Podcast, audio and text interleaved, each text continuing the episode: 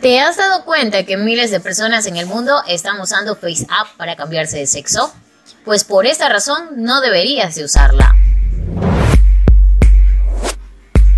Esto es lo que tienes que tomar en cuenta al momento de descargarla. ¿Has visto que todos tus amigos están utilizando la aplicación FaceApp para poder saber cómo se verían si fuesen del sexo opuesto? Pues el controvertido programa para los dispositivos celulares está de vuelta y muchos no saben realmente lo que hace cuando se toman una selfie. A inicios del año pasado, FaceApp también se consagró en Google Play luego de que miles en el mundo la descargaran con la intención de poder conocer cómo se verían al llegar a viejitos. Al igual que Snapchat, la primera plataforma que traída una serie de filtros como el que te cambiaba de sexo, ahora FaceApp le ha robado otra vez el protagonismo, pero esta vez de manera más realista. Aunque pueda parecerte un juego, la realidad es otra. Si uno se pone a leer las condiciones y términos de la app, no querrá volver a descargarla otra vez. ¿Por qué? Pues aquí mi estratega, yo te lo contaré.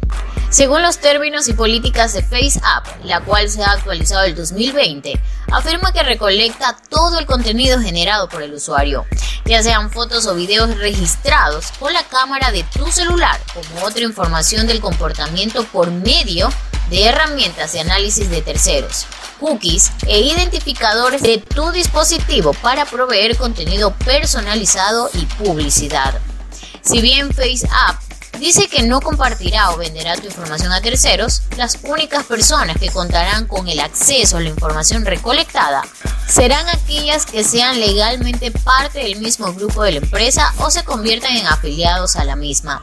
Los proveedores de servicio serán facilitados con los datos de identificación de dispositivos, archivos de registros, pero no es lo único.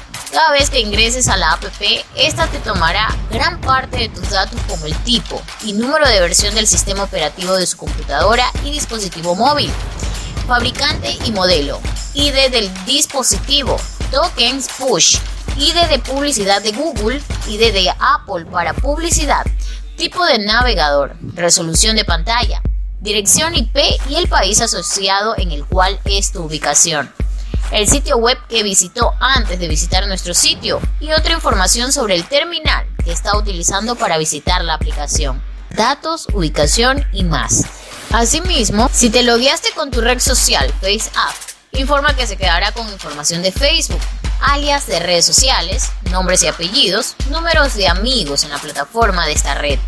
Además de todo ello, podrá acceder a toda tu actividad en línea, como información sobre su uso y acciones en la aplicación y los sitios, incluidas las páginas o pantallas que vio, cuánto tiempo pasó en una página o pantalla, rutas de navegación entre páginas o pantallas, información sobre su actividad en una página o pantalla, tiempos de acceso y duración del acceso dentro de los proveedores de servicios y ciertos terceros, como por ejemplo redes de publicidad en línea y sus clientes, también pueden recopilar este tipo de información a lo largo del tiempo y en sitios web de terceros y aplicaciones móviles.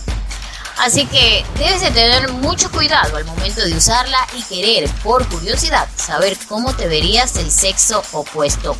No es además decir que estas aplicaciones tienden a recolectar más información de la necesaria para poder funcionar. A eso le sumamos que su política de privacidad deja en claro que en cualquier momento podrán trasladar los datos a otra compañía o país en donde exista una ley distinta. La cuestión con los memes y las aplicaciones virales es que pocas veces nos detenemos a analizar lo que pasará con nuestros datos. Una vez que pase de moda, a primera vista parecen que las aplicaciones son inofensivas. Yo soy Jennifer Ceballos y esto es el podcast de los estrategas digitales.